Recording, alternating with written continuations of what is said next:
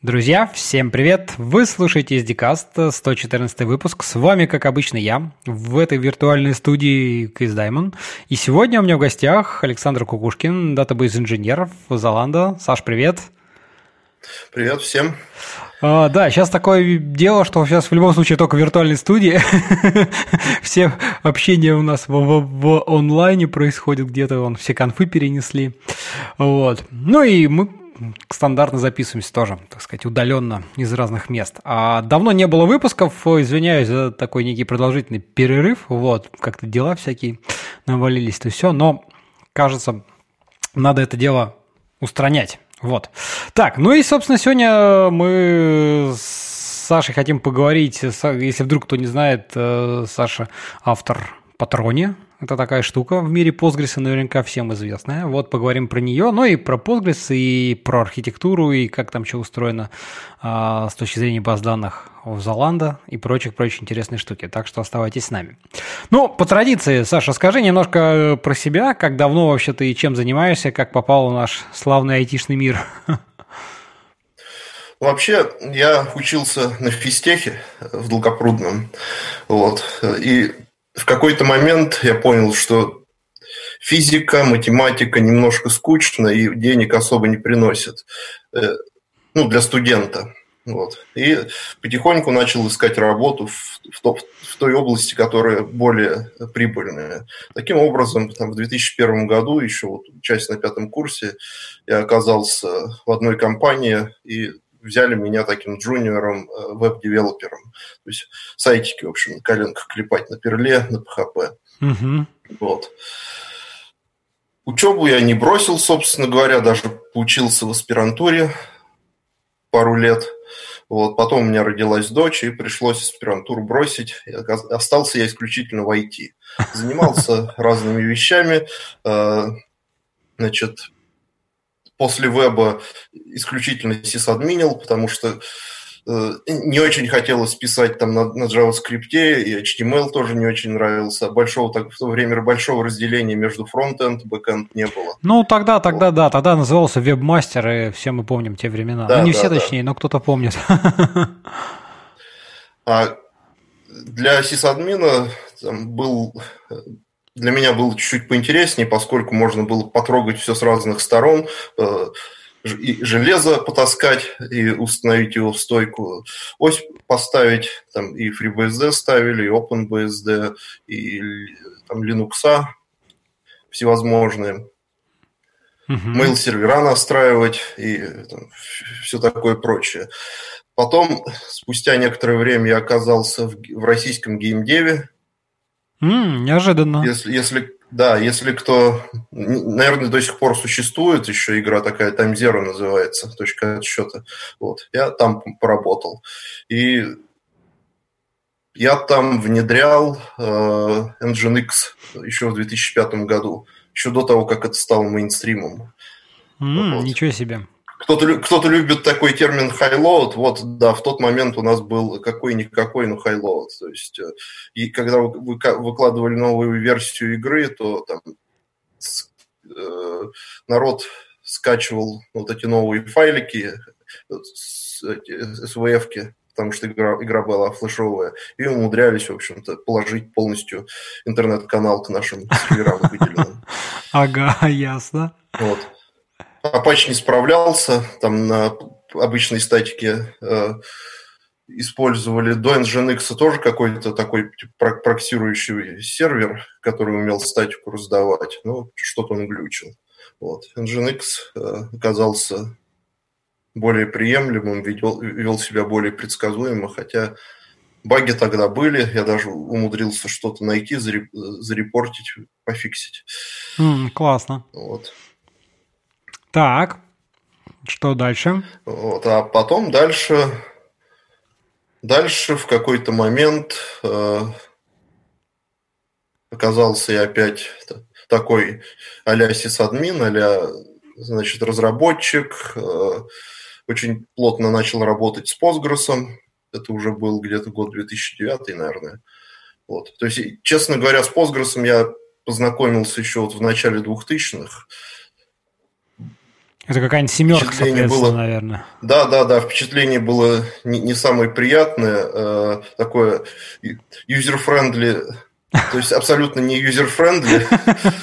Никакого автовакуума не существовало, и, по-моему, в, то, в тот момент он еще не очень даже поддерживал. Тогда еще, по-моему, Волы не было, Right Ahead Log. Слушай, вот провал не вспомню. Я, я просто, как ни странно, знаешь, тоже э, с Postgres познакомился где-то как раз в начале 2000-х. Тоже это было 7.4.1 или 7.3.5, какая-то такая мохнатая версия.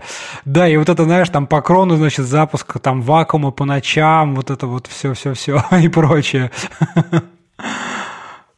Ну, каким-то образом так вот э, судьба меня не сводила с Постгрессом где-то года до 2009.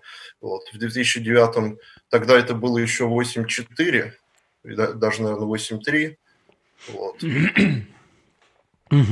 Ну, делали интересные вещи, то есть пришлось там покопаться в кишках, во внутренностях, писал триггеры на сях, потому что была очень важна производительность для таких весьма специфических задач.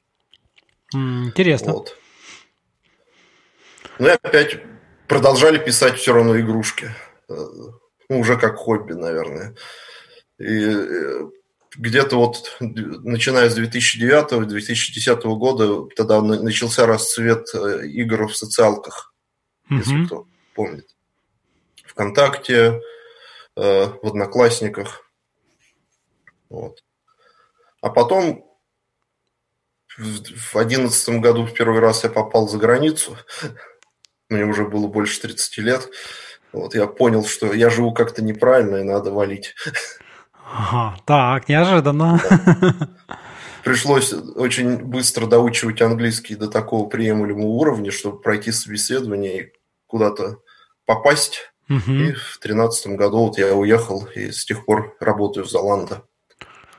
Ну, это, по сути, то есть такая вот как раз ты как э, нашел, к ним устроился, вот уже, соответственно, сколько, 7, 8, 8 лет, считай, да? Там? Уже, уже 7 лет, 7. Восьмой год, ага. 7. Ну да, как ты говорил, там с января там два, поэтому уже уже. Да, да, с января 2013 года, вот. Слушай, ну, коли так, это, да, сейчас мы поговорим еще про работу. Слушай, а расскажи тогда немножко еще вот про переезд, потому что я так понимаю, что у тебя там уже, ну, соответственно, семья и дети, там, ну, дочка как минимум, или, может быть, даже больше, сколько у тебя было, как вот, расскажи немножко про переезд, насколько там в 2013 году это был вообще такой э, квест? Ну, на самом деле, переезд в Германию уже был такой квест э, достаточно упрощенный, потому что с 2012 года начинала, начинала, действовать, начала действовать программа «Голубая карта», «Голубая mm-hmm. карта». Mm-hmm.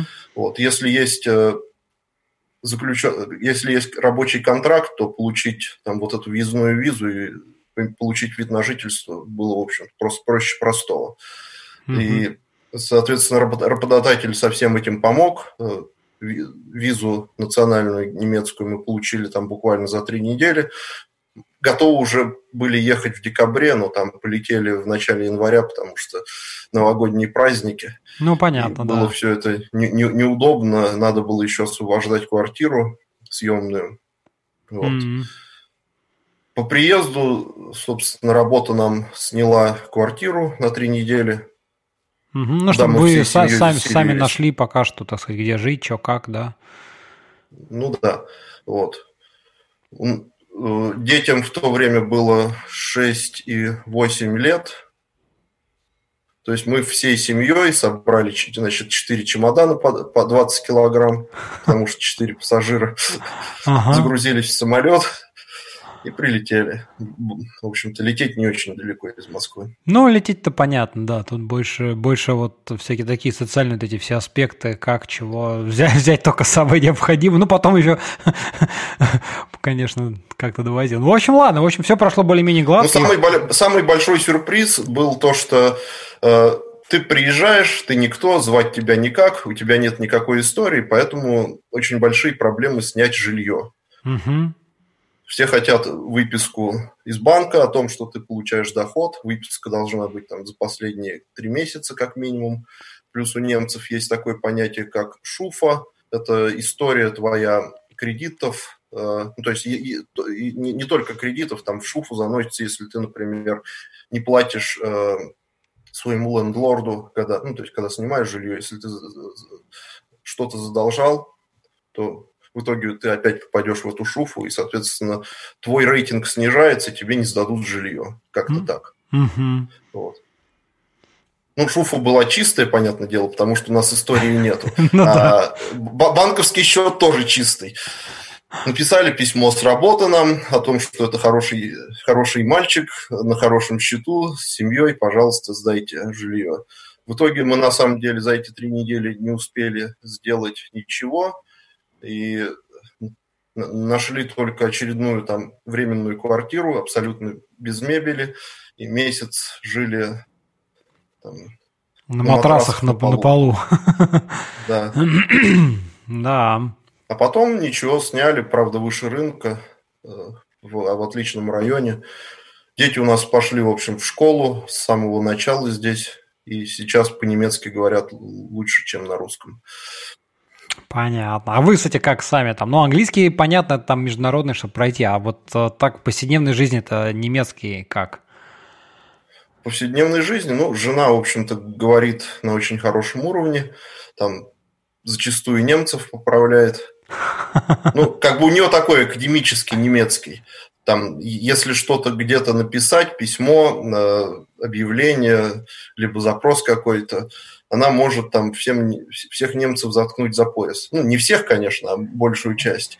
А в быту, ну, конечно, бывают проблемы, где-то что-то может не понять. У меня еще хуже, поскольку на работе исключительно английский, то могу немецкий попрактиковать только если идешь в магазин или там к доктору идешь.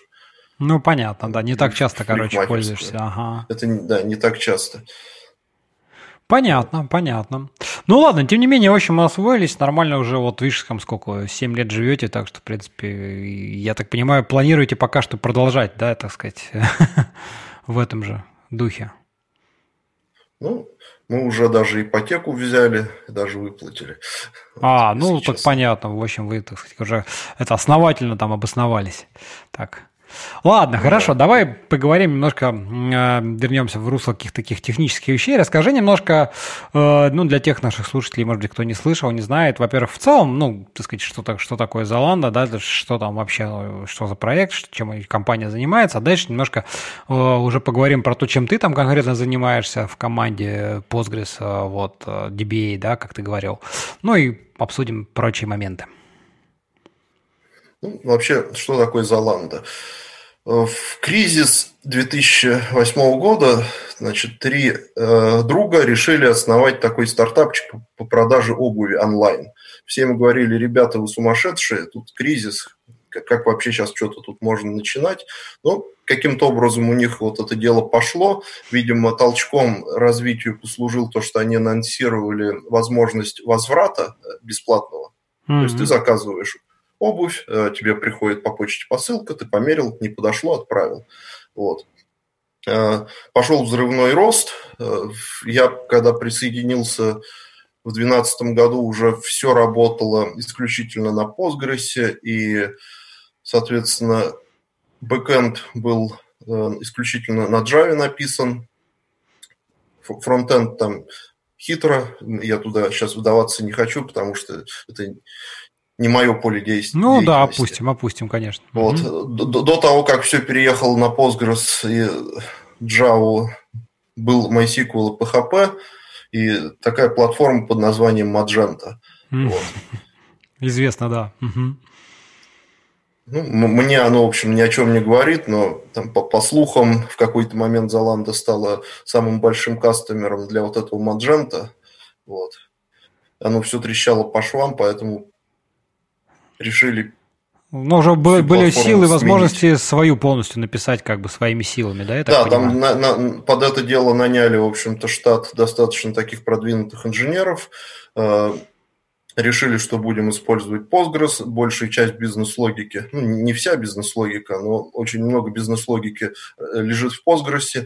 Э, люди, разработчики такой подход не очень любят, потому что приходится писать много хранимок. Вот.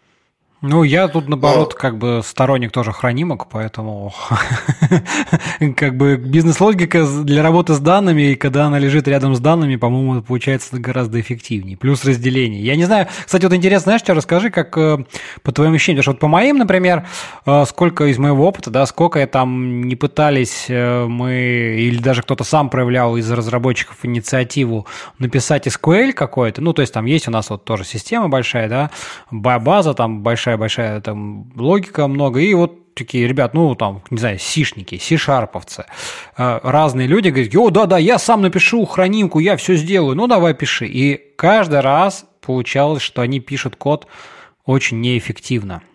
А, то есть вот, ну я не знаю, то есть у нас там не было никаких ормов, ORM, да, именно такой native, но все равно отдельные разработчики баз данных, которые пишут нормальные хранимки, получаются на порядок эффективнее и лучше, чем когда вот разработчик пытается что-то сделать. Вот ты как по этому поводу, э, так из твоего опыта мнение? Ну, из моего опыта на 95, наверное, процентов это правильное ощущение. Там разработчики э, смотрят на все вот эти хранимки, на SQL-запросы так вот искоса. И, да, да, да, даже если им э, они понимают, что да, надо вот, э, вот именно вот эту абстракцию держать в уровне там в базе, там, внутри хранимки, например, какой-то, там, потому что несколько запросов один за другим, э, чтобы не гонять данные туда-сюда, но они, как правило, напишут это не самым эффективным образом, к сожалению.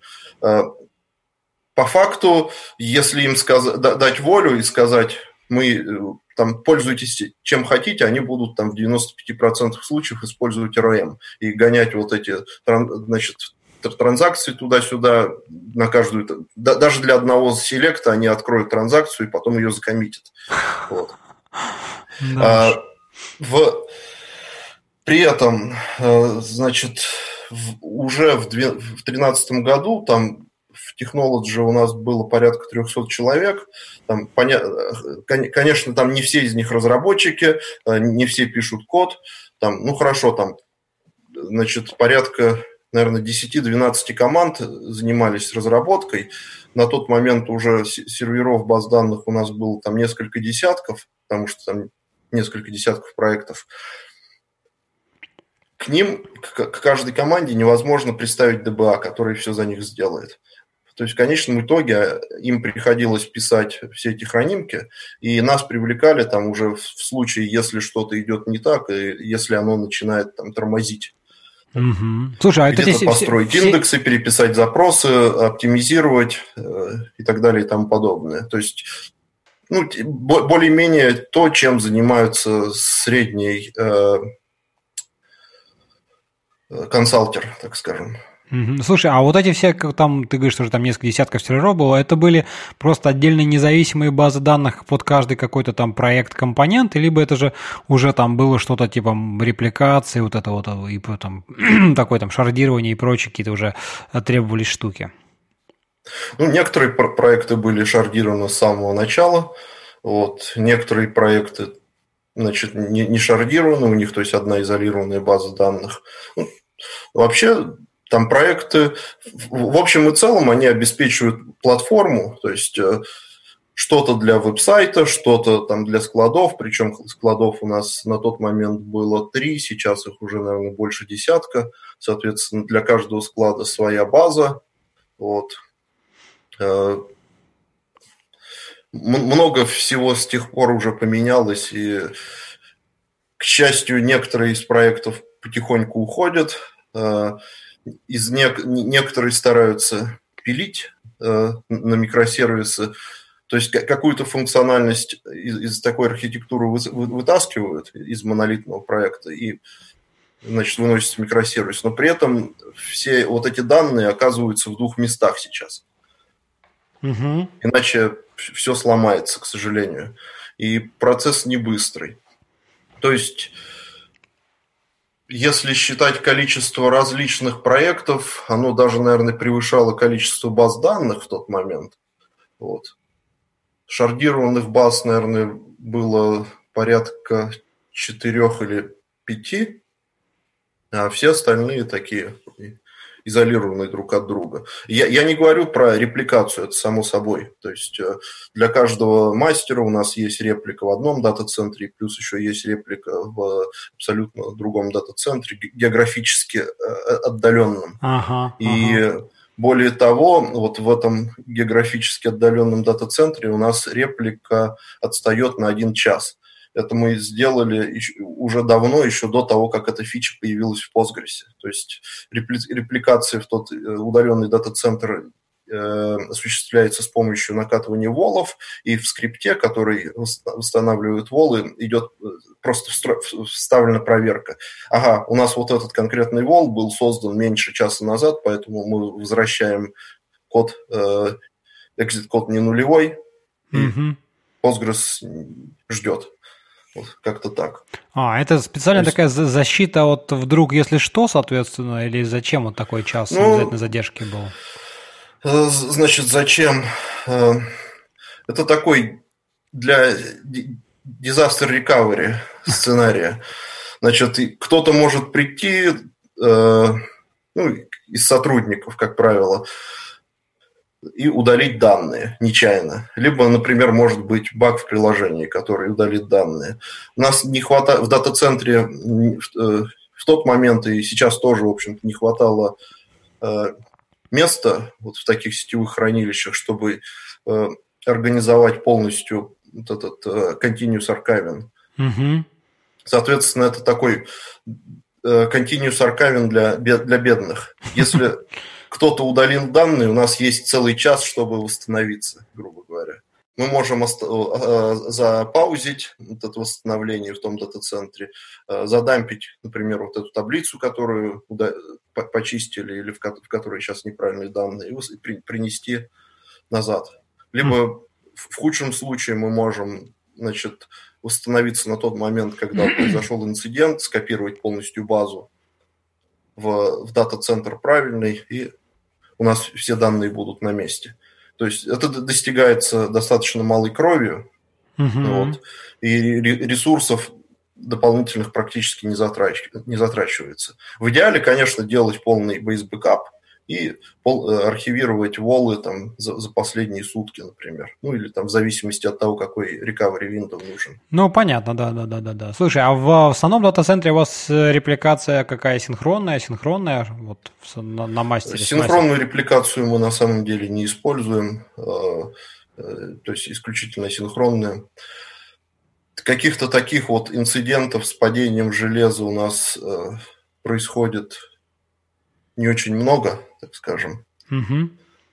Последний был, наверное, порядка месяца назад. Причем это было даже не падение железа, а на каждом из серверов у нас смонтирован через NFS NetApp Storage, то есть вот эта uh директория, в которой мы архивируем э, волы. uh И в дата-центре проводились какие-то там работы, и они ну, сеть байнула, отрубили, отрубили сеть к этому этапу. Вот. Соответственно, NFS завис, и большинство из серверов пережили, а один, значит, вел себя очень странно, пришлось его э, прибивать. Угу. Ну, то есть перед промоутом реплики. Но при этом мы точно знали, что у нас все данные на реплику приехали, там до последнего бита ничто нигде ничего не потерялось. Понятно, понятно. Хорошо. Слушай, ну, ну и, и как, как правило, у нас там нагрузка достаточно предсказуемая, и следим за тем, чтобы реплики не отставали. То есть, если отстает там более чем на минуту, то там немедленно приходит э, этот, оповещение через OpsGenie, то, что мы сейчас используем. Слушай, а расскажи немножко вот, да, про, про то, как у вас там сейчас э, э, инфраструктура вот, организована. Ну, понятно, это вот ты рассказал, как было тогда, там, да, там не, не так много серверов, расскажи, ну, час, час, сейчас уже что есть. Расскажи в целом вот про, в контексте там серверов баз данных, и вот э, какие у вас, сколько у вас там сейчас, какие объемы, чем вы там мониторите, вот это все, ты вот какие-то инструменты упомянул как раз. Ну, собственно, в, в дата-центрах вся вот это, все вот эти сервера, они никуда не ушли. Они по-прежнему на местах, там, за исключением нескольких проектов, которые полностью прекратили существование. Угу. Вот. Сейчас у нас планы есть смигрировать все там э, в следующем году, самое позднее, потому что дата-центр закрывается, все должны смигрировать либо просто в Amazon, э, там, на EC2, либо в Kubernetes. Вот. Значит, где-то начиная пять лет назад мы начали, то есть все новые проекты поехали исключительно в облака, потому что дата-центр не позволял скейлиться с, с нужными масштабами. Угу. Установить новый сервер там, с, с какими-то нестандартными характеристиками могло занимать там, до нескольких недель, потому что его заказывали, его реально заказывали, устанавливали в стойку, дальше там, сисадмины должны поставить э, операционку, после этого отдают его нам на, растяжание. Это занимало, в общем-то, очень много времени. Это не только к базам данных относится, это относится и к, к, там, к тому, чтобы деплоить обычные приложения. Угу. Вот. Плюс э, звезды сошлись так, что люди начали бунтовать и увольняться, что о, тут у нас очень много интересных технологий вокруг, Э, мы не хотим писать на Java, мы хотим писать на Scala, на Clojure, мы хотим писать на Go и там на других модных языках. Вот. Значит, э, руководство подумало-подумало, решило, давайте произведем тотальную реорганизацию, дадим некоторую свободу э, выбора технологии, которую использовать для имплементации каких-то новых проектов. Вот. Облака и там Amazon и Docker в некотором плане развязали руки, потому что ты можешь использовать любую технологию, ну, то есть, и самое главное, микросервисы. Ты можешь любую технологию использовать, все это Ну, понятно, Docker, да, завернув контейнер и, и вперед. Вот. Соответственно, у нас э, встала задача, нам надо каким-то образом базы данных, э, там Postgres запускать тоже в облаках. Э, если мы знали, что в дата-центре все более-менее работает стабильно, какие-то инциденты с падением железа происходят нечасто, то про Amazon нам э, сказали, ну, вы должны ожидать, что значит, будет происходить намного чаще, и неплохо бы все-таки иметь какой-то автоматический failover. Угу, интересно. Вот. И примерно так, тогда же, вот там в марте 2015 года, появился blog post от Compose, сейчас эта компания принадлежит IBM. И они описывали такой э, э, Postgres High Availability, Batteries Not Included. По-моему, так был пост э, обозначен, назван. И они рассказывали про вот их изобретение под названием Governor. Они решили использовать эти CD для проведения выборов э, мастера и, соответственно, для автоматического переключения. Идея на самом деле гениальнейшая. Обычно, когда пытаются решать задачу high availability, э, делают как? У нас есть Давайте сделаем мастера, сделаем реплику, и реплика будет периодически пинговать мастера. Если мастер не отвечает, то нам надо переключиться. Нам надо реплику запромоутить, и, может быть, там, не знаю, виртуальный IP туда э, ну, забрать себе, да, VIP. Да, забрать себе виртуальный IP. Как мы можем знать, это у нас мастер действительно недоступен? Или сеть либо недоступна, у него да. Тут, да, либо сеть мигнула, либо мастер тут э, ему плохо, поскольку он перегружен, не успевает там на такие пинги. Ну, то есть это не, не обычный пинг, это все-таки там какой-нибудь селект один или что-нибудь такое похитрее, чем обычный ИЦМП. Вот. Соответственно, а, а как делать, если у нас больше одной реплики? Как выбрать лучшую? Как они между собой должны договариваться. То есть вместо того, чтобы решать э, задачу построения вот такой распределенной системы, мы лучше возьмем распределенную систему, и каждый сервер будет пинговать. Я здесь, я живой. Ну да, да, да. Угу. Вот. это была идея вот в основе Гавернера. Они сделали такую, в общем, порядка 400 строк питоновских занимала вот эта имплементация. Оно замечательно работала на лаптопе, можно, любой мог запустить. Когда мы начали пытаться использовать это в продакшн, там что, что-то сами даже играться, находили все больше и больше э, каких-то таких корнер-кейсов, проблем, начали допиливать, попытались контрибьютить назад. Э, большого энтузиазма со стороны композа вот э, не было, и, соответственно, ни один из этих pull реквестов от нас не прошел. Мы То есть они вообще даже request даже не приняли, его дают? Ну, не то, что не приняли. Там какие-то pull реквесты они принимали не от нас, то есть там где-то документацию поправить, там какой-то очевидный баг, а новый, в новых фичах они не, не, не очень были заинтересованы на тот момент. То есть э, идея была такая, ну, то есть для нас это работает, а оно для нас работает хорошо, мы больше на это время тратить не хотим. Вот. Поэтому форкнули, начали разрабатывать патроне. Соответственно, в, в Амазоне на EC2 инстансах у нас сейчас работает чуть больше сотни кластеров в продакшене. В основном это i3 инстансы, потому что у них есть локальный NVMe диски угу. локальные. По сравнению с сетевыми дисками и EBS у NVMe локальных минимальной latency, ну, понятно, конечно. производительности, там такое соотношение цена-производительность самое выгодное. Вот. Значит, до какого-то момента мы жили вот так вот исключительно на EC2 инстансах, использовали очень активно CloudFormation, такая амазоновская технология. Там, в тот момент это был исключительно JSON, ты в таком огромнейшем JSON описываешь.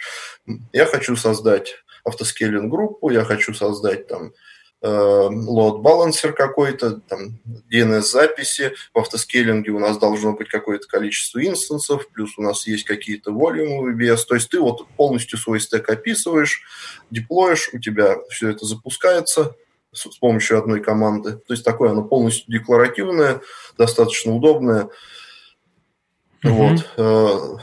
Мы значит, полностью начали строить все на микросервисах, в Амазоне, на EC2 инстансах. Вот. В какой-то момент э, пришло понимание, что ресурсы используются очень неэкономно. Там люди э, бросаются в две крайности. Кто-то недооценивает ресурсы, которые им нужны, там, и пытаются на маленькие инстансы запихать то, что никогда там не, не сможет работать.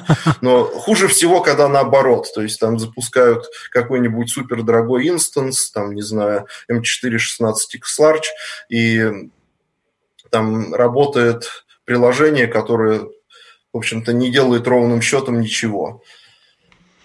Э, бороться с этим пытались, там, с помощью разъяснительной работы, там, пожалуйста, там, пересмотрите. Там даже у Амазона есть такой адвайзер, который смотрит и говорит, ага, у тебя инстанс э, не делает ничего, ты можешь там ну, очень да. много сэкономить, если из, от него избавишься. Не помогало. Потихоньку, потихоньку переехали в Kubernetes, ну, начали переезжать в Kubernetes. Вот. На тот момент Патроне уже был достаточно продвинутый, то есть мы поддерживали уже тогда не только эти CD, мы уже поддерживали и консул, и Zookeeper, и делали даже первые эксперименты по запуску патроне на Кубернетисе. То есть внутри Kubernetes установили еще отдельный CD-кластер. Ну да, отдельно а, стоит, ага. Угу. Плюс э, в тот момент еще не, не было вот этой а, абстракции stateful set, оно тогда называлось PET-set. Угу. Вот, с помощью пиццета, с помощью, там, значит, мы можем создать некоторое количество подов, каждый под, с помощью volume claim template можно было создать волюмы, и последний компонент, который нам нужен, был это кубернетический э, сервис, который с помощью label selector умеет э, посылать трафик на мастера. То есть, что нам надо было сделать, мы написали скриптик, который, если под работает как мастер, этот скриптик устанавливал лейбл роль равно мастер. Угу. Соответственно, весь значит, трафик попадал на мастер автоматически. Вот. Ну и подумали, подумали, и, значит, провели, э, там подбили статистику, поняли, что из там порядка сколько? Значит, на, на тот момент у нас на EC2 инстансах уже работало порядка, наверное, 400 кластеров постгресовых, там примерно 50-50 staging production. Staging мы взяли, сразу же перенесли на Kubernetes, чтобы сэкономить. Угу. В итоге там вот эти 200 инстансов, э, там было T2 Micro в основном, но мы умудрились, значит, э, вот эти 200 кластеров постгрюсовых запихнуть там в Kubernetes кластер, который работал, не знаю, там порядка семи, наверное, worker нод. Они, конечно, помощнее, но упаковка была ну, нормальненько, нормальненько. Плотно, и, соответственно, уже пошла какая-то экономия. Потом да, дальше подбили вот эту бухгалтерию, посмотрели, большинство из постгрессовых кластеров продакшена, они тоже там, не, не очень большие, там нет каких-то терабайт данных. Там, ну, мегабайты, гигабайты там в худшем случае. И э, вместе с микросервисами, как правило, используют какую-то централизованную такую bus систему Кавку. Угу. Это, значит, Кавка дает очень огромное преимущество, что большинство микросервисов, они асинхронные. Соответственно, если даже у нас при э, репликации какие-то данные потеряются, у нас из Кавки приложение всегда их догонит в базу. Угу. Но у вас используют, понимаешь, Kafka используется... Понимаешь, куда речь идет. Да, Kafka используется и... как основ, основное шина именно для э, синхронной коммуникации, а у Kafka настроен было уже сбрасывание вот всего, как, э, ну, всех данных, э, хранения в, долгосро... в долгосрочном таком хранилище в виде Postgres, да? Я правильно понимаю, да? Нет, не, не, нет, не совсем верно. На самом деле каждое приложение занимается вот этим само. А, а, то есть одно приложение, например, регистрирует там какие-то ивенты, и, ну, то есть одно приложение генерирует ивенты, оно у себя может что-то в базе э, записывать, но при этом вот эти ивенты, они попадают в кавку. Может быть ряд других приложений, которые э, подписаны на эти ивенты, они у себя в базе тоже какое-то состояние меняют. То есть кавка напрямую у нас не пишет в Postgres. Ага, понятно. Потому что, ну, то есть, как правило, в Кавке, в Кавке есть какие-то такие большие бизнес-ивенты, которые надо еще там нормализовать, скажем так.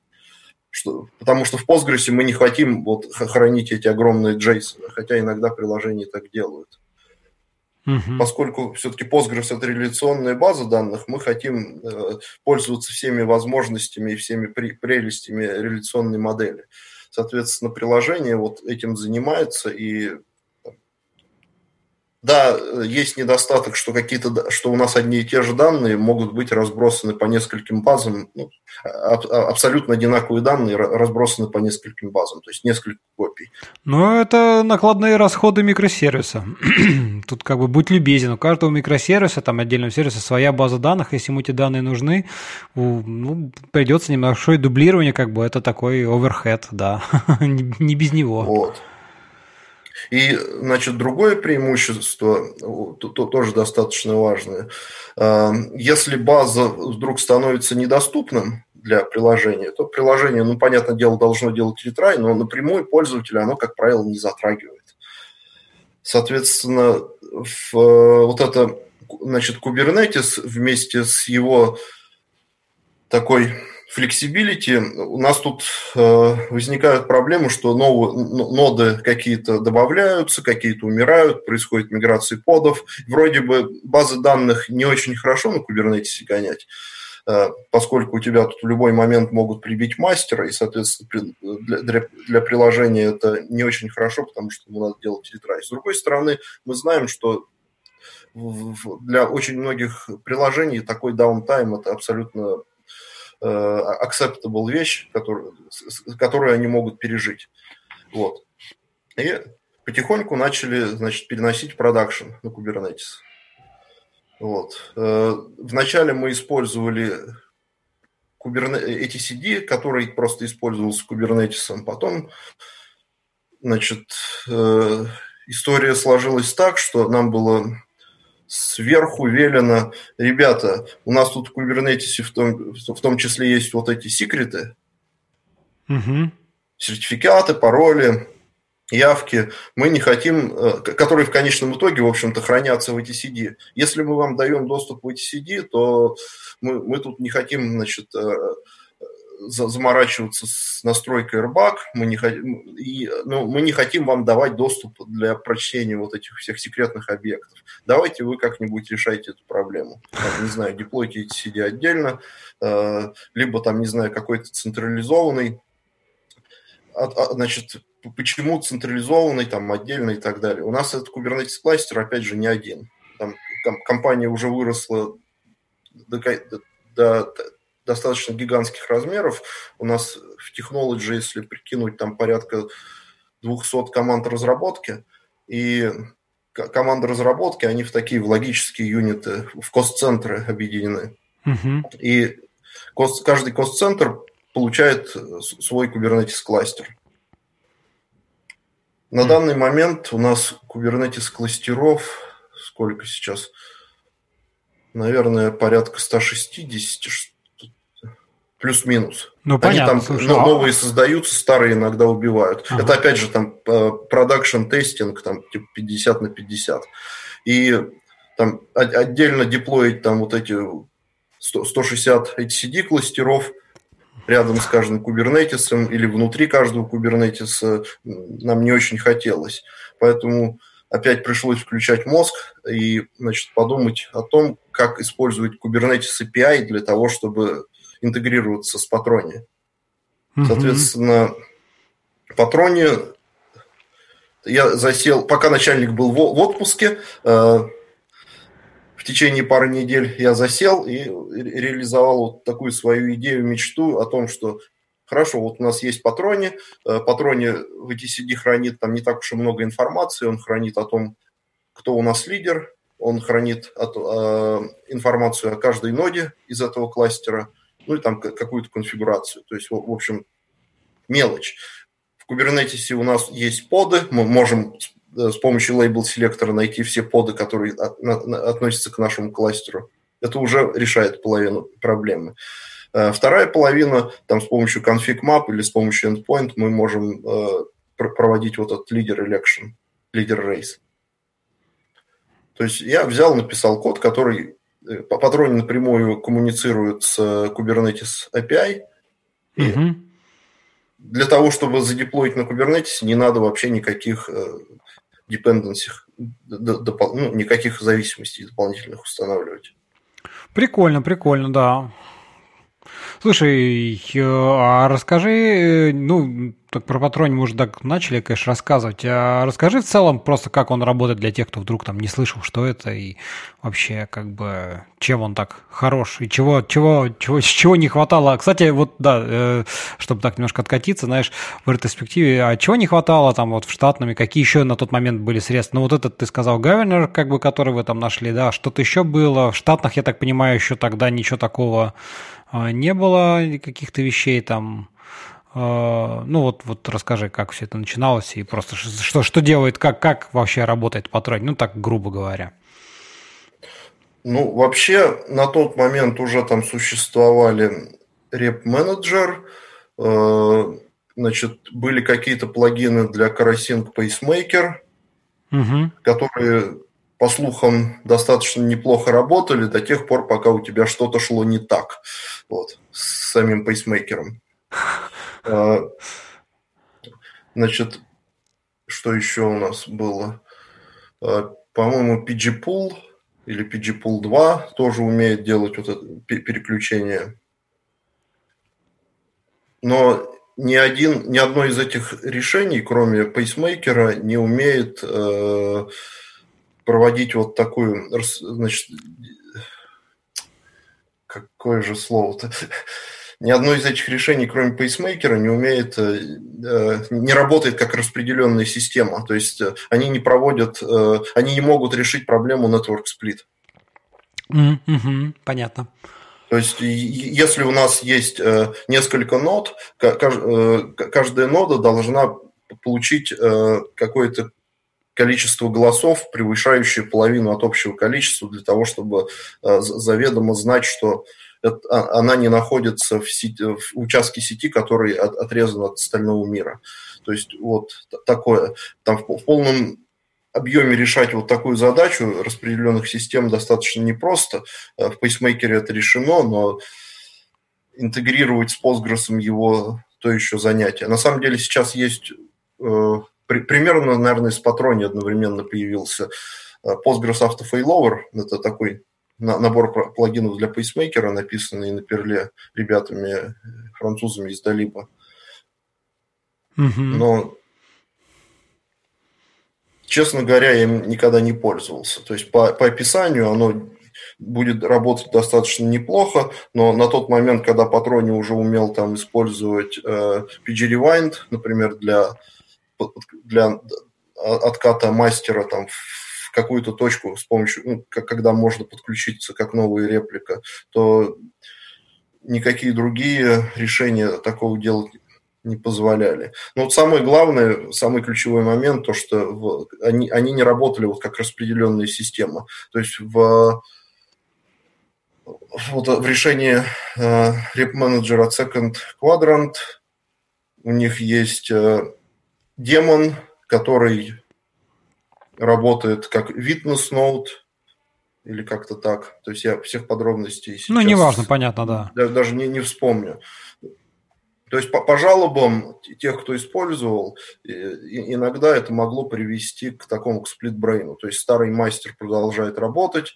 А, уже появился новый. Но, но, новую надо, у тебя, значит, приложение начало работать там с новым мастером, и у тебя есть два мастера. Это самая катастрофичная ситуация, о которой можно только подумать. Ну, да. А, либо друг, другой вариант, у тебя старый мастер действительно там железо умерло, Э, ты убедился в этом, там, изолировал его, а потом спустя некоторое время он тебе, э, значит, железо поднимается, у тебя Postgres стоит в автозапуске, он, конечно же, стартует как мастер. Ну, логично, да.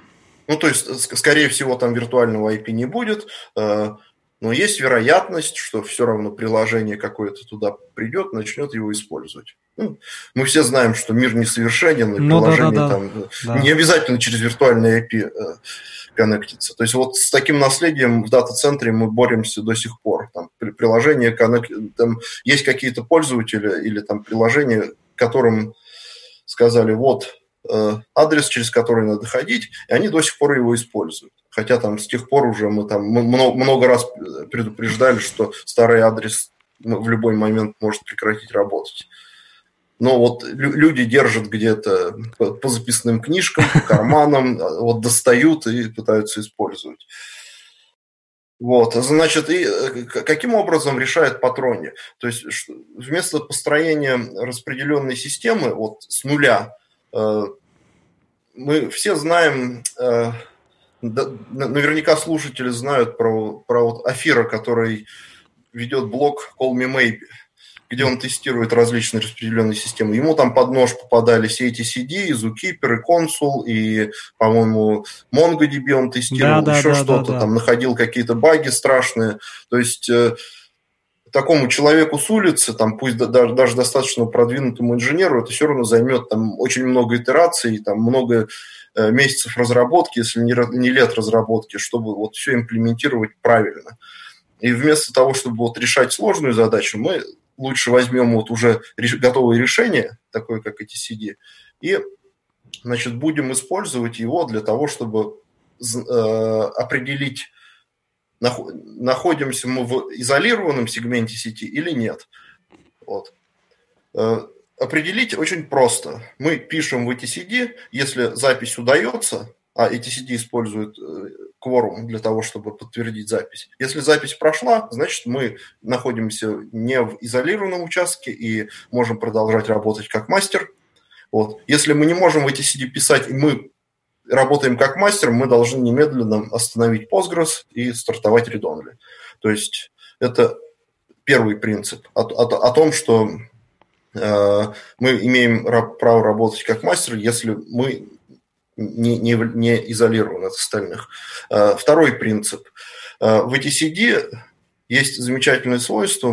Значит, в старых версиях можно было создать ключ, у которого есть TTL какой-то там, например, 30 секунд. И если этот ключ не обновлять в течение 30 секунд, ну, 30 он исчезает, секунд, ага. то он экспарится, и это будет знаком о том, что у нас мастера нет.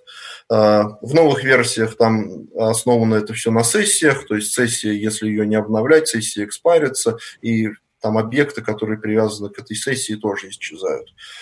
Вот. В консуле там при, примерно такая же идея, в Зукипере. А, оно там строится на сессиях.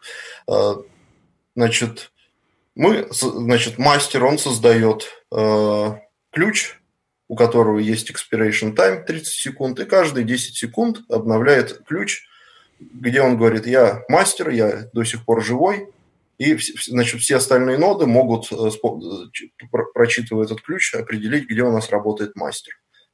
Если ключ заэкспарился, то для всех остальных нод в Postgres кластере это является таким триггером о том, что надо начинать лидер рейс.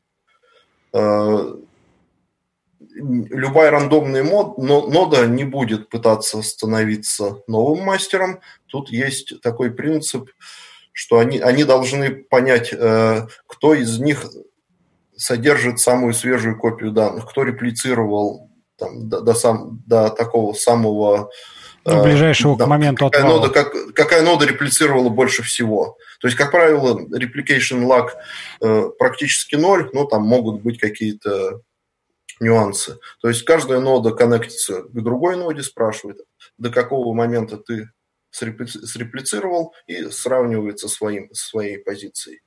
То та нода, у которой позиция самая, самая высокая, самая большая, она пытается создать ключ лидера. Если несколько нот, у которых позиция одинаковая, они будут пытаться создавать ключи лидера одновременно.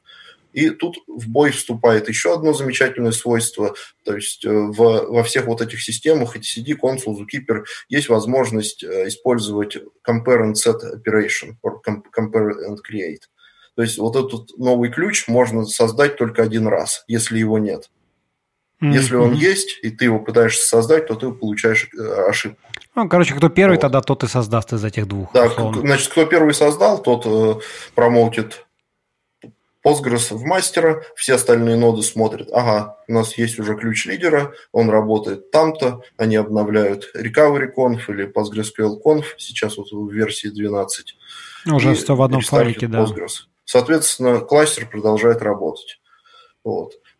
Следующая задача, чем там занимается Патроне, там есть ряд значит, параметров Postgres, таких как Max Connections, например, э, Max Replication Slots, э, которые э, обязаны на репликах быть не меньше, чем на мастере. Угу. Соответственно, пришлось решать задачу такого configuration management. Нам надо установить вот этот Max Connections на всех нодах одинаковый.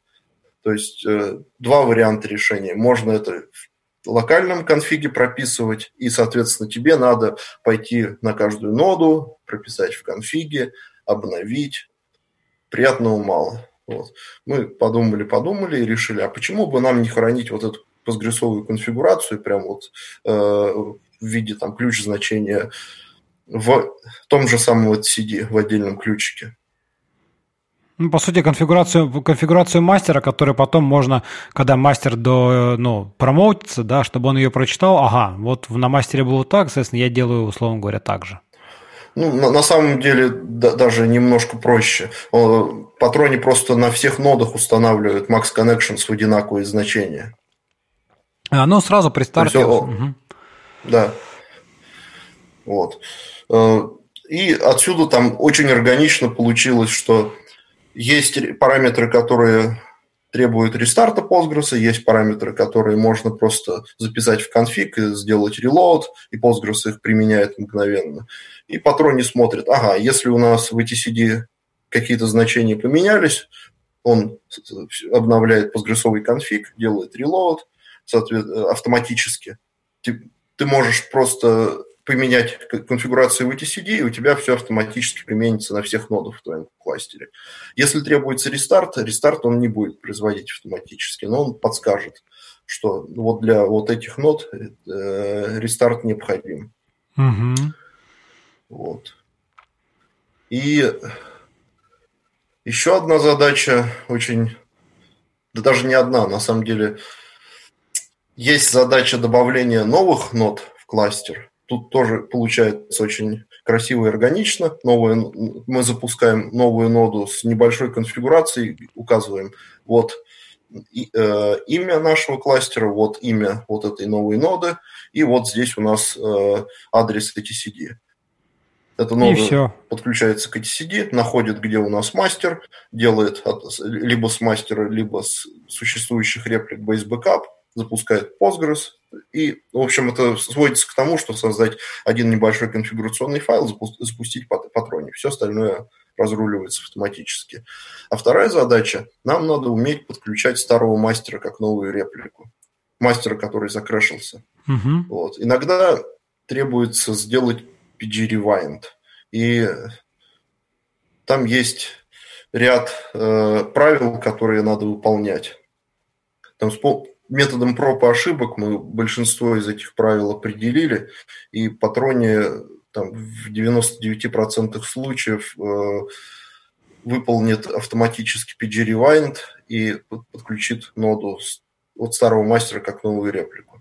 Там некоторые люди думают, что, окей, э, у нас синхронная репликация, это значит, реплика будет э, в том же самом состоянии, как мастер старый, соответственно, тут не может быть какого-то расхождения, ревайнд не нужен.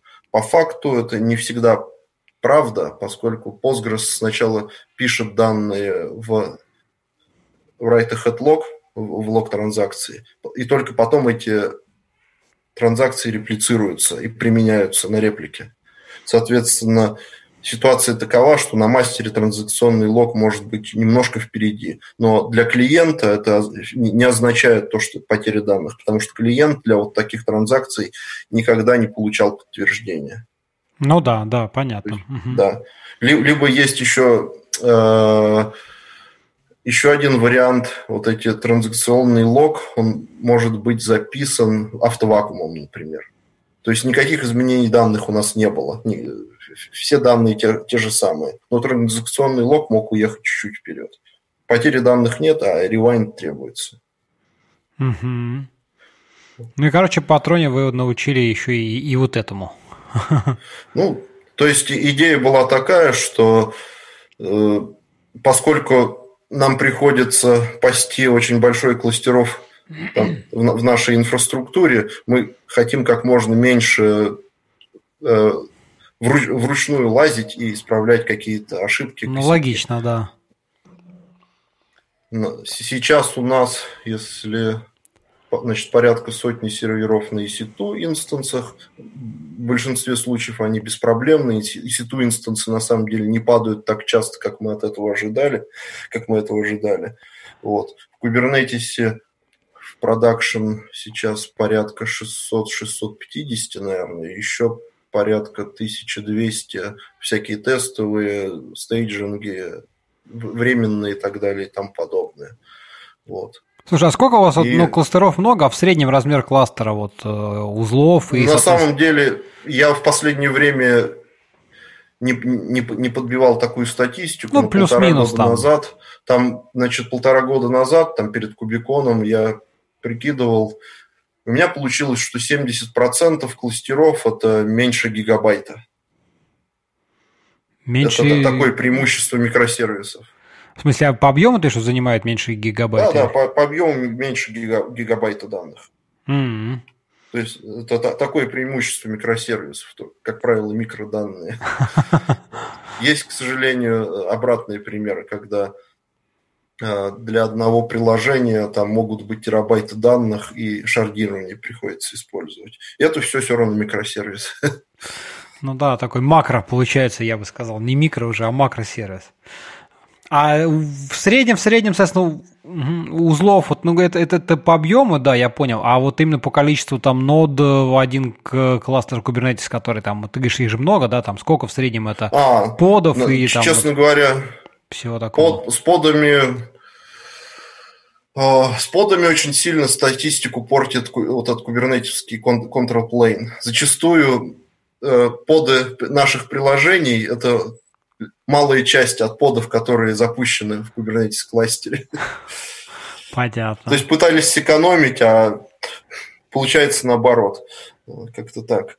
А, вообще зависит от того, э, чем люди занимаются. Иногда могут кубернетические кластера быть там из нескольких, не знаю, там больше сотни нод, при этом там у них ни одной базы данных нет. Потому что они занимаются какой-то там типа, аналитикой, там машин learning или еще чем-нибудь.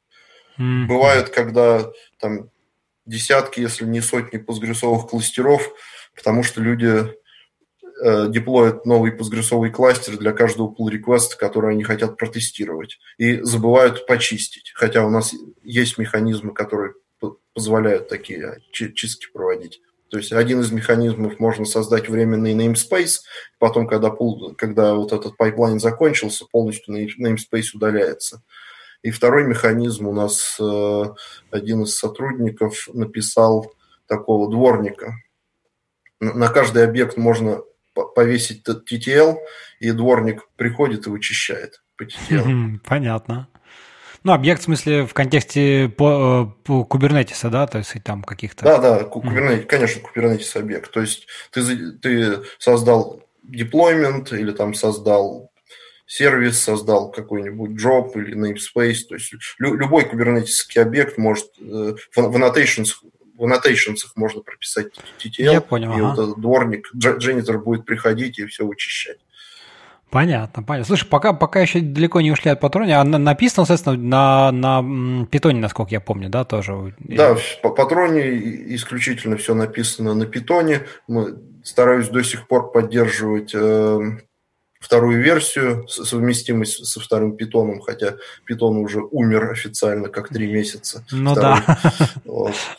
Но э, реалии таковы, что э, есть очень много enterprise ну, то есть комп- компаний, которые интерпрайзом занимаются, и у них вот есть сервера, которые в таком подвешенном режиме не получают никаких обновлений, там есть только второй питон и больше ничего. То есть это не, не наш случай, но патроне уже очень широко используется э, различными компаниями, консалтинговыми и просто значит, компа- большими компаниями и не, очень не хочется им жизнь усложнять на данный момент. Поэтому, на, насколько это возможно, стараюсь поддерживать вот эту вторую Python 2.7. Понятно, понятно. Слушай, а расскажи ее вот в целом про проект, вот э, сколько там людей им занимается? Ты там говорил, что в принципе в основном ты один, его, так сказать, ну, поддерживаешь, развиваешь. А. Да, таким самым масштабным развитием в основном занимаюсь я. Там некоторые сколько, года три, наверное, назад, очень большую помощь и там очень интересные фичи э, контрибьютились э, компании Cybertech. Это компания занимается постгрессовым консалтингом. Mm-hmm. Вот. До сих пор, на самом деле, от них э, иногда приходят небольшие pull-реквесты. Э, они даже наняли человека специально для того, чтобы э, такую юзер-френдленность поднять. Потому что в случае, если что-то идет не так, для облегчения будущего debug а я там стараюсь вывести как можно больше stack trace ов. Мне потому что проще потом понять по stack trace ам, что происходило, что сломалось, как это чинить чем, когда очень мало логов, э, сложнее потом ну, понятно, разборки да. проводить. Понятное дело. Понятно. А, угу. люди, люди пугаются, особенно вот Enterprise пугается, когда видят вот эти stack trace ы. А, у вас все сломалось, и мы боимся это использовать. Поэтому попытались э, там, по возможности за mute ить, там показывать какой-то error и, и, и в общем-то, все. И, но по умолчанию все равно будут показываться вот эти stack trace ы Python овские. Понятно. Но можно отключить теперь. Ясно. Слушай, Плюс, угу. значит, э, тоже занялись... Э, все очень любят YAML до безумия с его древовидной структурой но при этом шаг влево, шаг вправо, если указанный, указан неправильный тип, либо там форматирование где-то поехало, то опять получаешь э, stack trace с ошибкой. И, со- соответственно, ребята из CyberTech законтрибьютили такую на- начальный э, валидатор для конфига патроне. То есть он валидирует корректность конфига, он валидирует там, что, например, порты постгрессовый или порт для патрони API не заняты. Он валидирует то, что постгрессовые э, бинарники на месте. То есть такая ситуация тоже бывает достаточно часто. Ты, например, в Ubuntu у тебя PSQL доступен по, по типу умолчанию, а бинарник Postgres недоступен. PGBase Backup доступен, а PG Rewind недоступен, ну и так далее. Вот. Соответственно, надо либо указать в дефолт пас, либо в патроне указать, где постгрессовые в конфиге патроне указать, где постгрессовые бинарии искать. Mm-hmm. Вот. Ну, то есть вот такие вещи. Да, в принципе, достаточно примитивные, но должно помочь. Они, конечно, не, не то, что прям ключевая функциональность, но все равно это штуки, которые реально облегчают жизнь и немножко помогают. Потому что действительно, если ты там ставишь как бы небольшой такой набор чеков каких-то базовых проверок, что, чувак, вот тут, тут не так, так не, это уже позволит немножко сразу такой более, как ты верно сказал, user-friendly такой интерфейс да, предоставить. Вот. Слушай, а расскажи, ну вот э, хорошо, то есть все-таки какой-то контрибьютинг со стороны есть, а насколько вот э, велико, ну, пользователи э, всего этого дела, да? Ты говоришь, что там Enterprise разные юзает, вот по твоим таким каким-то ощущениям, сколько их там э, ставят, пользуются, много ли там приходит запросов, э, каких-то там фичи-реквестов от конечных там пользователей, от компании, еще от кого-то, вот э, что-то такое? Значит, я знаю то, что есть ряд постгрессовых консалтинг-компаний, которые оказывают поддержку патроне, патроне. О том, сколько у них там инсталляций, я могу судить только по слухам. Там ну, понятно, речь идет да. о тысячах и даже, наверное, о десятках тысяч. Вот. Из самых больших таких кастомеров, что на слуху, это Compose, IBM Compose, это которые авторы Гавернера. И да, но потом они забили и перешли на патроне. На патроне. Классно. Да. И они э, делают свой database as a service на патроне. Угу. То есть это, наверное, самый такой большой игрок. Сколько у них инсталляций, я, честно говоря, не знаю. Э, значит, сейчас недавно начали контрибьютить ребята из Bloomberg. Канал Знаешь, Bloomberg такой, да. Угу. Но это не канал, это на ну, самом компания, деле финансовая организация да, да, в первую она, очередь. Ну да, хорошо. Вот. Ага. То есть у них, э, у них, по-моему, тоже тысяча кластеров постгрессовых. До, до сих пор они сидели на реп-менеджере, и вот решили переезжать на патроне, провели какое-то сумасшедшее тестирование, нашли use cases, в которых функциональность их не устраивает, либо недостаточная. И на, на это ответ у меня обычно простой. Если хотите как, что, что-то, какие-то новые фичи, пожалуйста, контрибьюйте, я всегда сделаю ревью, всегда помогу. Вот. А, оказались ребята сговорчивые и работают над этим. Угу. Вот. Ну, понятно. Слушай, а э, как там вопрос документации, тестирования? Что скажешь, как у тебя с этим в патроне? Ну, документация есть, наверное, не, не самая лучшая, но, в принципе, все то, что Патроне умеет, все там конфигурационные параметры, все способы работы, все вот, все вот документировано. Собирается оно и выкладывается на read the docs. Ну, понятно, да. Для, в случае вот. питоновского проекта Значит, как бы стандарт. Ну, в принципе, не только для питоновского, наверное. Ну да.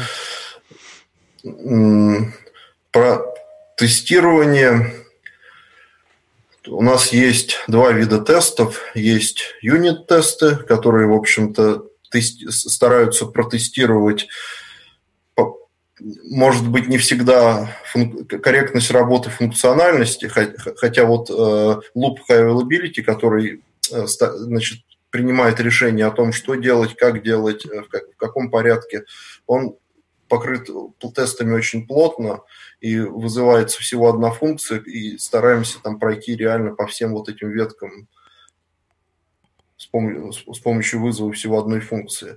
Но по юнит-тестам я стараюсь смотреть, чтобы там большинство э, строк все равно просто были достигнуты каким-то образом. Оно mm не всегда спасает от каких-то логических ошибок, но вот от, от ошибок таких, что где-то ты забыл э, параметров в метод передать, ре, реально спасают. Mm-hmm. Вот. Значит, кроме этого, у нас есть э, интеграционные тесты. То есть для всех э, вот этих DCS, Distributed Configuration Store, ATCD, Consul, Zookeeper, Kubernetes, мы запускаем инстанс ATCD, например, и, значит, запускаем тесты такого вида. Если мы запускаем одну ноду, плюс запускаем вторую ноду по троне внутри одного кластера, то у нас вторая нода начинает стримить с первой. Если мы там создаем таблицу, то таблица реплицируется. Э, ну, вот в, в таком ключе. Там пытаемся где-то, значит, конфигурацию, например, исправлять, э, делаем reload, смотрим то, что все это применяется. Есть, значит, такие фичи, как э, Custom Bootstrap – это когда мы строим э, реплику не с существующей реплики, а с, из, из бэкапа с помощью скриптов. Проверяем то, что вот такие методы работают. Ну, то есть стараемся как можно больше покрыть интеграционными тестами. Причем э, тесты выполняются вместе с живым ATCD, Zookeeper, консулом и Kubernetes API.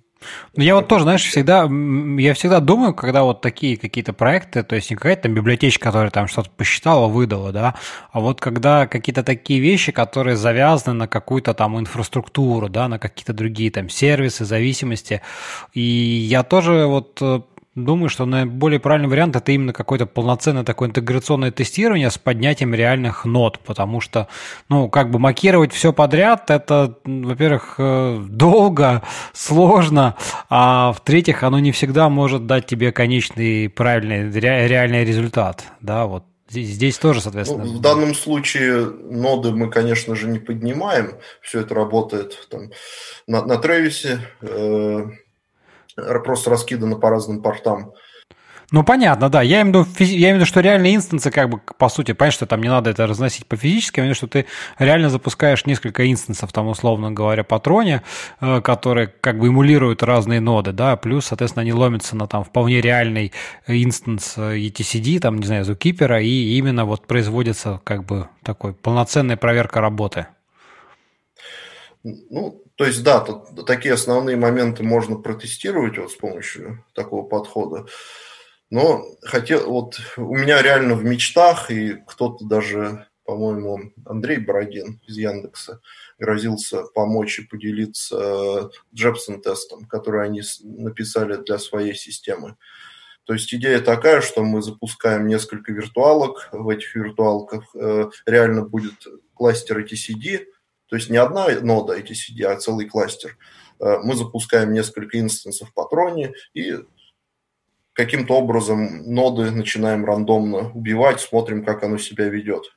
Mm-hmm. Не, не поехало ли что, не сломалось ли, вот в таком ключе. То есть такие тесты гонять недешево, их приходится гонять сутками на самом деле. То есть э, если сейчас интеграционные тесты, тесты проходят примерно за 5 минут, то есть для etcd и для одной версии питона, то для такого, для Джепсон теста это речь идет там о, о, часах и даже сутках. Вот. Но они говорят то, что им это помогает э, отлавливать очень интересные специфические проблемы. Вот пока что у нас такого нет. Понятно, что, может быть, не стоит запускать такого рода тесты там на каждый комит, но, скажем так, перед каким-то релизом, например, вполне себе такое имеет э, место, может иметь. А как часто, кстати, э, у тебя там обновляется, выходят новые релизы, или сейчас уже он более-менее развитие так э, немножко устаканилось, и уже больше какие-то только багфиксинги такие, ну, что-то такое? Ну, релизы, то есть стараемся делать там, раз в несколько месяцев, по, ну, по, по мере того, как э, набирается критичное количество комитов, которые фиксят какие-то баги, либо какие-то новые фичи появляются. Вот. Ну, то есть э, ни, ни, ничего такого запредельного. Можно, в принципе, попробовать релизить на каждый комит, но я считаю, что это бессмысленно. Потому что надо написать для релиза релиз ноутс. Это меня очень... Не, не, вот этот процесс меня не очень радует. Я больше люблю писать код, чем писать документацию. Ну, понятно, понятно, да. То есть сейчас вот такое ощущение, что да, там какое-то количество критичных вещей было исправлено, пора бы, там было бы неплохо сделать новый релиз. Там последний релиз был в начале января. Вот. То есть уже практически три месяца прошло, и можно было бы сделать. Ну, видимо, займусь скоро. Ну, понятно. Ладно, слушай, это так темы вроде бы меня обсудили. Знаешь, что вот э, э, хотелось еще это немножко по-философски такие вопросы позадавать, э, обсудить точнее, не позадавать даже, а просто подискутировать. Э, мне всегда интересует такая тема, знаешь, вот там раньше, как выкладывались там раньше, там, не знаю, ну что, ну был железо, железный сервер, да, поставил на него там Postgres, не знаю, все, вот у тебя консолька, зашел, посмотрел, все понятно. Вот э, интересно твое отношение к тому, как э, вот развивается индустрия, что вот эти там всякие облака, потом сейчас кубернетисы, миллион уровней абстракции, вот э, как ты вообще к этому относишься? То есть не чувствуешь ли ты какой-то а, ну, не то чтобы потери какого-то контроля, а то, что для того, чтобы скажем так, остаться на таком же уровне контроля а, над там, сервером, да, надо просто знаний должно быть уже там на порядок больше пониманий, как все это устроено, да, то есть если раньше ты, у тебя, условно говоря, сервер, операционка там Postgres, то сейчас у тебя там сервер, и то неизвестно где даже, он где-то в облаках, хрен знает, что это такое, да, в нем, значит, там, да, окей, операционка, в ней там кубернетис, в кубернетисах там поды, в подах контейнеры, в контейнере, значит, яйцо, яйцо в гнезде, иголка, вот это все, то есть пока доберешься до того, где же у тебя Postgres, ну, неважно, там, даже если не Postgres, любой другой какой-то сервис, да, сколько всего надо вот этого пройти, вот, э, ну, как ты к этому вообще на все это смотришь? Ты считаешь в этом больше плюсов, минусов, э, ну, какое твое отношение вот к этому? Поделись. Ну, оно реально упрощает жизнь разработчику по факту. То есть, чтобы э, написать новое приложение, все это выкатить в продакшн, требуется гораздо меньше времени. То есть ты не задумываешься об, об, об инфраструктуре от слова совсем, потому что она абстрагирована. У тебя все полностью декларативное, ты описываешь в манифесте, сколько какие ресурсы тебе нужны и сколько. На этом все. Вот. А, ну, это для конечного разработчика, жизнь, окей. А да, вот... жизнь становится интереснее для тех, кто эту инфраструктуру поддерживает, потому что э, ничто не работает э, беспроблемно, никогда. Всегда что-то ломается. И чем больше вот таких уровней абстракции, то тем сложнее докопаться до того, что же там все-таки идет не так. Э, ну вот, вот, да, вот, да. вот я про, про, про это вот, что. Ну, то есть, вот, вот, вот это реально мое ощущение. Там с, с, с обычными приложениями, которые тут оперируют, просто выделяют память там и им требуется какое-то количество процессорных ресурсов, все более-менее понятно. Если ты там не, дал достаточного количества памяти, оно ее прибьет. Ну, при, прибьет э, твой контейнер, прибьет под Kubernetes. Mm-hmm. Даже не сам Kubernetes, это прибьет на самом деле ядро Linux. Потому что учет памяти происходит с помощью C-групп. Э, то есть реально, вот когда начинаешь такую инфраструктуру использовать, и оно тебе все в новинку, приходится очень много новых вещей учить. Э, но я тут реально тоже видел пример, пример, когда человек, который вот такой прожженный сисадмин, ему уже не знаю сколько лет, но он работает сисадмином, в общем, больше, ну, в общем, наверное, лет 20. И он попал в Kubernetes, поскольку надо развиваться. Если ты останешься исключительно на старом железе, то ты сейчас далеко не уплывешь, ты останешься без работы. Э, задача была такая, что надо мигрировать сервис какой-то из дата-центра э, в Kubernetes, там небольшая база, там порядка 30 гигов. Э, он попытался сделать дамп в дата-центре и рестор в Kubernetes не хватало памяти. То есть пам- памяти для вот этого кластера постгрессового в Kubernetes было выделено немного. Он начал крэшиться с, с out of memory. Mm-hmm. Чисто сисадминский подход. Что можно сделать? А давайте добавим swap. Отлично. Вот. У нас пока до сих пор э, наши, вот эти, наши постгрессовые контейнеры работают в privileged mode, поэтому можно зайти, экзекнуться внутрь контейнера и создать своп. Он это сделал. Ну да. Это, это был огромный сюрприз. Оно сломало вообще все. То есть э, вот, этот, вот эта нода Kubernetes, она не смогла самовыпилиться из кластера для апгрейда, потому что оно не смогло остановить контейнеры. А контейнер не останавливается, поскольку там был своп лоцирован. То есть он создал э, файл и подключил его. Вот. Э, очень непонятно, то есть не, очень неочевидно то, как происходит memory management на самом деле. Вот, особенно это актуально для Postgres. Э, Postgres выделяет shared buffers, там по таким, по хорошим практикам это должно быть порядка там, 25%, но на Kubernetes ты можешь посмотреть, сколько у тебя тут доступно памяти для твоего контейнера, там, выйди, э, значит, сделать вот такую автоматическую, автоматическую настройку shared buffers на 25% примерно, мы даже сделали на 20%, но все равно мы очень э, не, не часто, но все равно испытывали проблему о том, что такие, что приходит ОМ, убивает постгрессовые процессы. Очень долго было непонятно, что происходит.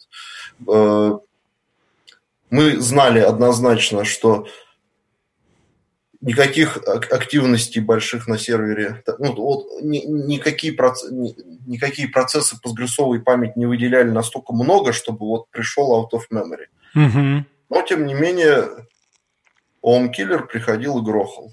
Значит, долго очень копались, разбирались, нашли. Эм, что происходит?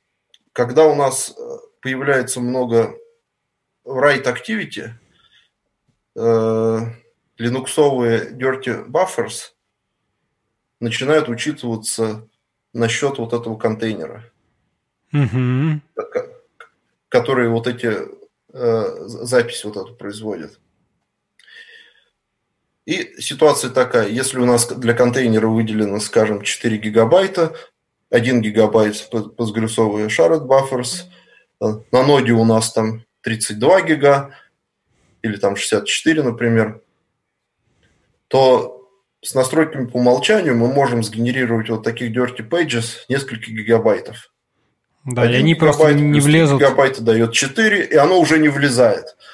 И, собственно, все вот эти старые, хорошие э, рекоменду, рекомендуемые практики о том, что надо ограничивать количество dirty pages с помощью sysctl, они до сих пор работают, только их стало сложнее применять. Многие разработчики про вот такие вещи даже, например, не знают, даже со старых времен.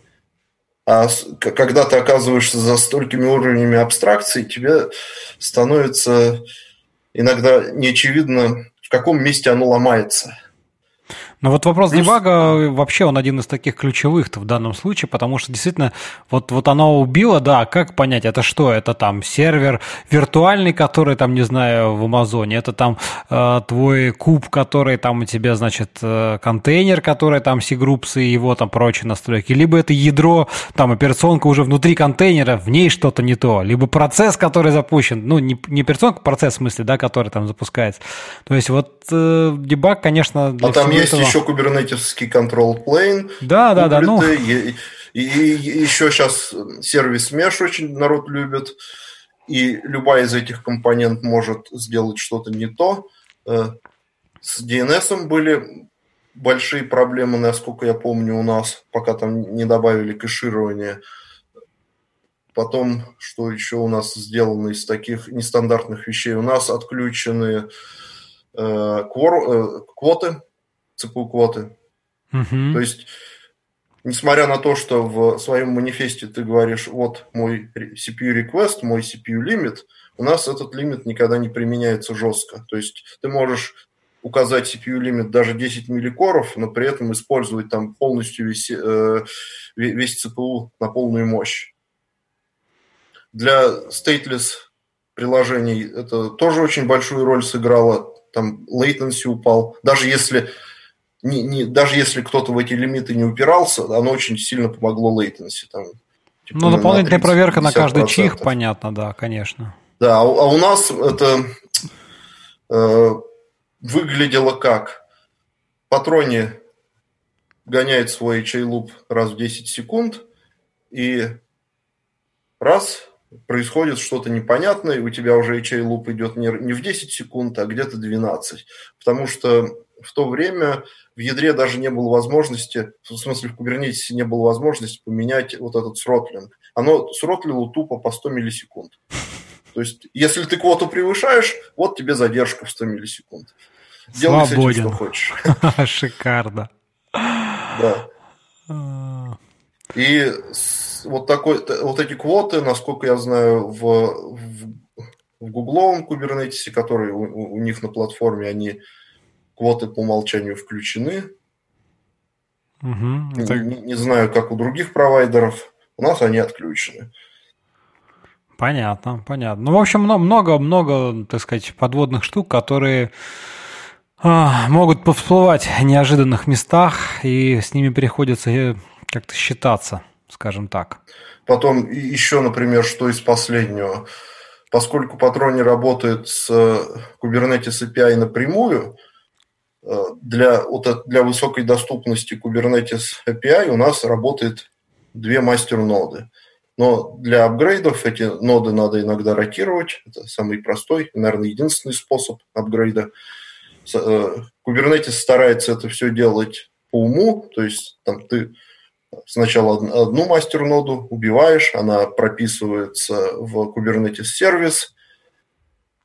И ситуация такая, э, там происходит race condition в каких-то определенных случаях. У тебя, например, нода старая уже ушла, а из сервиса она до сих пор не пропала. И твое приложение, которое с Kubernetes API работает – ты работаешь через сервис, а сервис тебя всегда пытается кидать на старую ноду, потому что она до сих пор не ушла. Он все еще думает, что она там, да. Да. И никаких э, вариантов, кроме как в, в обход сервиса обратиться к какой-то другой мастер-ноде, нет. Либо э, наблюдали такую ситуацию – Э, мастер-нода ушла, а у тебя connection до сих пор к ней живой, потому что используется э, DNAT. То есть у тебя с той стороны уже никого нет, а у тебя а с твоей стороны connection живой. То есть Шикарно, решение да. как бы очевидное и простое, надо использовать CP Keep Alive, но его надо включить явным образом, еще настроить правильно. Вот. Да, да, интересно, интересно. И вот до тех пор, пока ты не, не попробовал все это в бою, вот на все вот такие вещи не наткнулся, через все уровни абстракции не продрался, ты реально не знаешь, где что еще может сломаться. Ты не, даже не можешь прогнозировать это, и, и протестировать это нельзя. И э, на, на, на этот счет вот, значит, наш один хороший сотрудник по имени Хеннинг Якобс, он год назад начал собирать э, Kubernetes Failure Stories. Все это собирается в GitHub репозитории, там он опубликовал это на Hacker News, сделал еще даже отдельный веб-сайт, вот подборочку таких фейлов. Э, в некоторых случаях там даже идет полный постмортем, описывающий, что произошло, ну, как шикарно. это митигировали, как в конечном итоге исправили. И, наверное, многим людям, которые работают с Kubernetes плотно, имеет смысл вот эти failure stories прочитать. То есть э, хотя бы можно будет знать, где что слом, ломается, иногда там подстелить соломки заранее. Да, но это мы обязательно приложим ссылочку, да, нашим читателям, слушателям, точнее, чтобы можно было по почитать. Вот. Слушай, ну чего, давай, наверное, потихонечку заканчивать. Вроде мы так с тобой с моей ни много ни мало полтора часика наговорили. Вот. Э, вроде бы более-менее обсудили так примерно все темы, там, какие так или иначе хотели, там, уж в каком-то виде. Вот. Э, ну, в завершении, может быть, что ты вот можешь такого посоветовать, вот такого рода там девопсам, инженерам, там, каким-то админам, вот в свете всех этих проблем, которые можно, так сказать, набить, э, а, получить, да, в уровнях абстракции и прочих вещей, вот как, ну, может, какой-то совет вот твой такой жизненный из твоего опыта? Ну, совет – это надо всегда развиваться, значит, подписаться на какие-то интересные блоги, фолловить интересных людей в Твиттере, которые э, интересные вещи делают и публикуют. Значит, э, что еще? Стараться всегда докопаться до проблемы, никогда не бросать на полпути. Э, никогда, значит, обязательно нужно использовать какую-нибудь вот CI-CD-систему, которая гарантирует э, reproducible deployments, иначе проблема, которая у тебя сейчас есть, она может быть невоспроизводима потом в будущем в принципе, например. Э, либо ситуация другая, то, что у тебя сейчас работает, оно сломается на след... при твоем следующем деплойменте, если ты все делаешь у себя с лаптопа. То есть у нас запрещено э, на, на продакшн ходить э, напрямую там, без, подтверждения доступа э, от человека второго из твоей команды. То есть ты запрашиваешь доступ, тебе подтверждают, после этого ты можешь пойти что-то сделать, ну, там какой-то дебаг провести. А деплоймент происходит исключительно через CI-CD. То есть сборка из мастера или сборка из какого-то по какому-то специальному тагу, э, сборка имиджа, имидж попадает в репозиторий, э, в смысле в Docker Registry. В, Docker Registry тот же имидж по, чем, по тем же самым тегам нельзя запушить второй раз, это тоже очень важно, иначе ты не знаешь вообще, что у тебя где. Вот. Ну, перезаписывание истории, да, это штука опасная. Да. То есть в гите это можно провести в некотором смысле, но э, у нас мастер тоже, мастер бранч, он э, защищенный, никто напрямую не может в мастер пушить ничего, все через pull реквесты делается. То есть вот стараться, во-первых, следовать таким best practices всегда, то есть это может быть масло масляное, как бы рассказываю известные вещи, но люди не всегда так делают. То есть в какой-то момент я сам это, может быть, не осознавал, там, о, намного же проще тут собрать сейчас этот имидж локально и отправить его в registry. Вот. Но в какой-то момент э, надоело собирать, оформил правильный pipeline, жизнь упростилась. Ну да, да. Ну что, хороший ну, совет, на, мне на, кажется. Вот, вот реально надо всегда стараться развиваться, чему-то, каждый день чего-то нового, учиться чему-то новому. Едешь в транспорте, ну скачай себе статью, прочитай. Что-то непонятно, э, там, еще погугли. Всегда есть куча ресурсов, и с большой вероятностью какие-то вещи уже кто-то делал и с, как, э, или там с, с подобной проблемой сталкивался может быть, не совсем такой же проблемой, но на правильный путь оно всегда натолкнет. Ну да, кажется, хорошие такие советы, пусть даже, да, и немножко там где-то очевидны, но повторение, знаешь, никогда не бывает лишним, так что. Спасибо тебе большое, что дошло время, наконец-то, так сказать, мы записались. Вот, друзья, вам... Спасибо большое, за что пригласил. Вот, друзья, вам спасибо, что слушали, надеюсь, вам тоже было интересно, пишите ваши там замечания, комментарии, пред... предложения, пожелания, вопросы, э, вот, мы будем очень рады. Вот также скажу, что можете поддержать подкаст, там, зайти на какой-нибудь Patreon, еще куда-нибудь. Я тоже не откажусь от поддержки. Вот. А так, всем спасибо и до новых встреч. Все, пока-пока. Пока. -пока. пока.